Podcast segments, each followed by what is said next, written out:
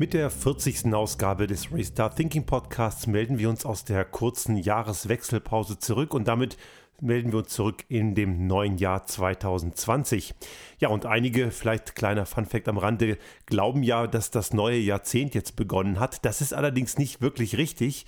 Klar gibt es im Volksmund diese Darstellung, weil natürlich jetzt plötzlich eine 20 steht und man erst eine 2 anstatt einer 1 schreibt. Aber wenn man es genau betrachtet, ist es nicht korrekt, denn das Jahr Null hat es nicht gegeben. Das, der Moment Null ist ja als Christi Geburt definiert und die Geburt Christi hat ja nicht ein ganzes Jahr gedauert. Das war ja ein sehr überschaubarer kurzer Moment. Und das ist eben der Zeitpunkt t gleich Null. Von da an fangen wir an zu zählen und deswegen sind wir jetzt im letzten Jahr des ausgehenden Jahrzehnts. Also das, die besten Wünsche zum neuen Jahrzehnt gibt es von unserer Seite auch erst in knapp einem Jahr. So, diese Woche hat uns etwas äh, bewegt, was wir auch auf LinkedIn Pulse publiziert haben. Es war nämlich so eine Art Welttag. Es gibt ja diese sogenannten Welttage im Laufe eines Jahres, wobei dieser Tag, um den es äh, konkret jetzt hier geht, ist kein solcher Welttag, aber er hat eine ähnliche Bedeutung, kann man sagen. Diese Welttage sind ja dazu da, um auf etwas Bestimmtes aufmerksam zu machen. So gibt es eben sowas wie den Weltfrauentag, wo es um die Gleichberechtigung von Mann und Frau geht. Es gibt auch sowas wie einen Weltlinkshändertag und es gibt auch ganz abgefahrene Sachen, sowas wie den Welttoilettentag, warum auch immer man darauf aufmerksam machen muss. Also es gibt da eine Vielzahl von irgendwelchen bestimmten Tagen, wo man auf bestimmte Themen hinweist und ein solcher ähnlicher Tag, wenn er auch nicht offiziell als Welttag gilt, ist der Fat Cat Cat Day oder im Deutschen gesagt der Tag der fetten Katze. Und der Tag der fetten Katze hat nichts mit Haustieren zu tun, auch wenn dieser Titel es etwas suggeriert, denn es geht eigentlich um etwas, was mit sozialer Ungerechtigkeit zu tun hat. Es gibt in England ein High Pay Center. Das ist eine Organisation von Leuten, die sich verschrieben hat der Tatsache, dass es zum Teil wirklich ausufernde und wirklich ungerechtfertigte hohe Managergehälter gibt. Und die haben vor vielen Jahren schon angefangen, in UK zunächst, und das hat man dann später auch in anderen Ländern übernommen, den Fat Cat Day oder den, den Tag der fetten Katze zu gedenken sozusagen, indem man darauf hinweist, dass das ein ganz besonderer Stichtag ist. Nun, worum geht es? Wie man schon an der Einleitung erkennen kann, geht es um Gehaltsstrukturen. Und der Tag der fetten Katze ist genau der Tag, an dem ein durchschnittlicher Topmanager das verdient hat, und verdient würde ich hier mal in Anführungsstriche setzen, was ein normaler durchschnittlicher Arbeitnehmer in einem ganzen Jahr verdient. Und das war in Deutschland und auch in Österreich der 7. Januar. Das war eben diese Woche. In England ist es typischerweise etwas früher, das war auch diese Woche der 6. Januar. Manchmal fällt das in England sogar auf den vierten oder fünften und in den USA, also generell im angloamerikanischen Bereich, fällt das eher auf den dritten, vierten, fünften Januar. Also diese große Lücke ist im angloamerikanischen Raum, das wissen wir schon seit vielen Jahren, tendenziell etwas größer. Nun muss man bei dieser Darstellung noch wissen, dass es um eine Mittelwertbetrachtung geht. Man schaut sich durchschnittliche Werte an und nimmt dabei diese extremen Ausreißer raus, und zwar auf beiden Seiten. Einerseits gibt es natürlich diejenigen, die Vollzeit arbeiten und dabei trotzdem nicht über die Runden kommen und zum Teil sogar mehrere Jobs haben. Das heißt, das ist nicht der durchschnittliche Einkommensbereich eines normalen Arbeitnehmers.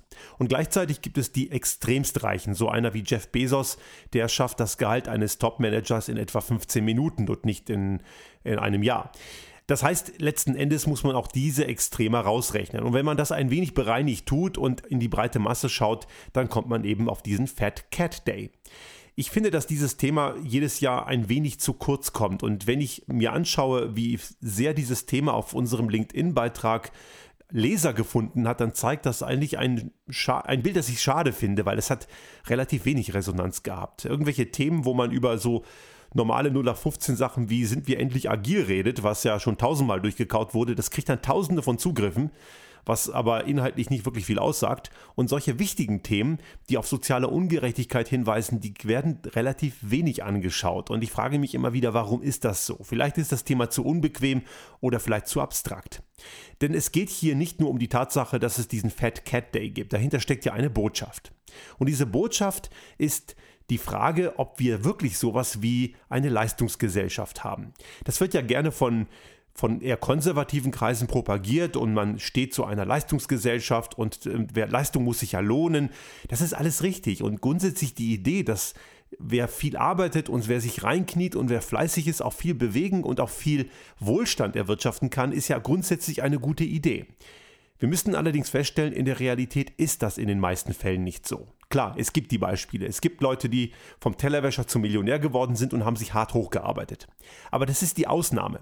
Der Normalfall ist, dass eben die hohen Gehälter, die wirklich großen Kapitalgüter entweder vererbt werden oder die Leute durch entsprechende Kontakte und Netzwerke oder entsprechende Fähigkeiten in Bezug auf jemanden kennenlernen auf diese Position gekommen sind. Wir haben das gerade in Österreich jetzt mit der neuen Regierung.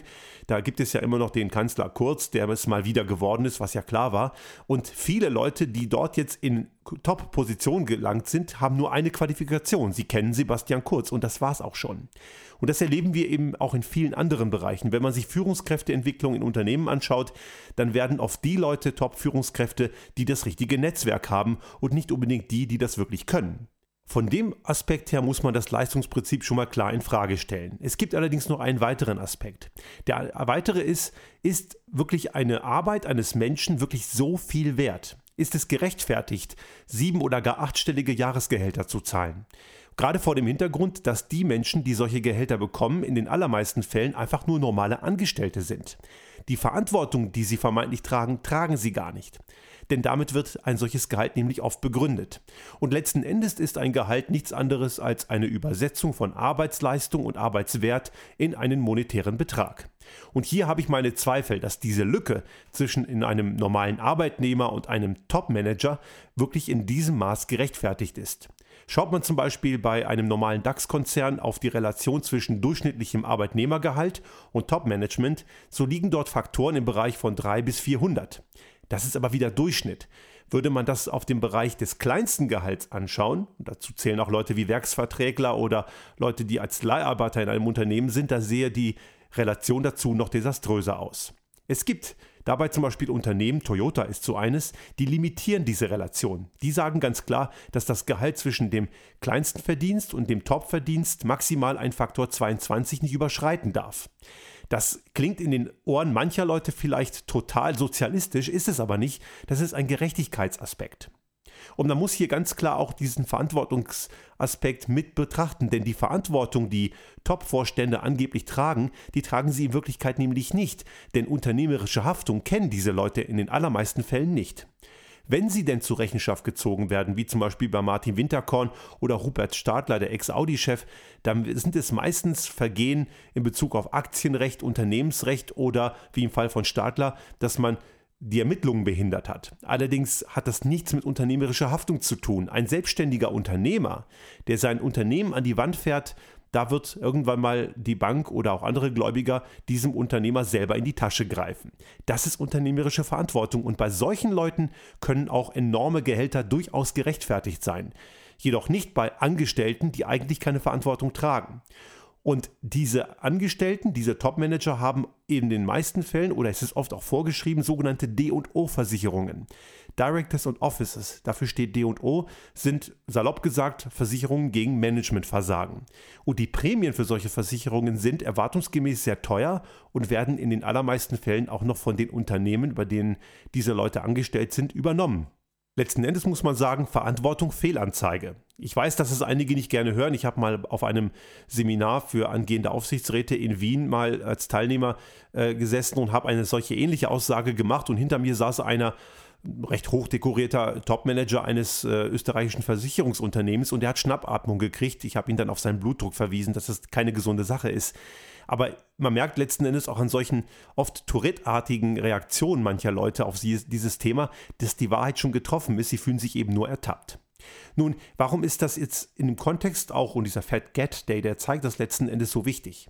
Viele regen sich über soziale Ungerechtigkeit eher nach unten hin auf. Da wird dann sowas wie Sozialschmarotzertum moniert oder man moniert, dass irgendwelche Leute in die vermeintlich in die Sozialsysteme einwandern. Da werden Feindbilder kreiert, die kompletter Blödsinn sind. Klar, es gibt Menschen, die beziehen Sozialhilfe, oder eben Hartz IV genannt oder Arbeitslosengeld II oder in, in, Österreich heißt das dann Notstand und finden das auch ganz gut und lassen sich es damit gut gehen. Es gibt faule Säcke, aber das ist nicht repräsentativ. Es gibt eben auch die Menschen, die möchten gerne agieren und möchten tun und arbeiten, sie können nur nicht. Das hat viele Gründe. So eine Art Jugendwahn in der Wirtschaft oder eben auch gewisse Rahmenbedingungen, die es ihnen nicht erlauben.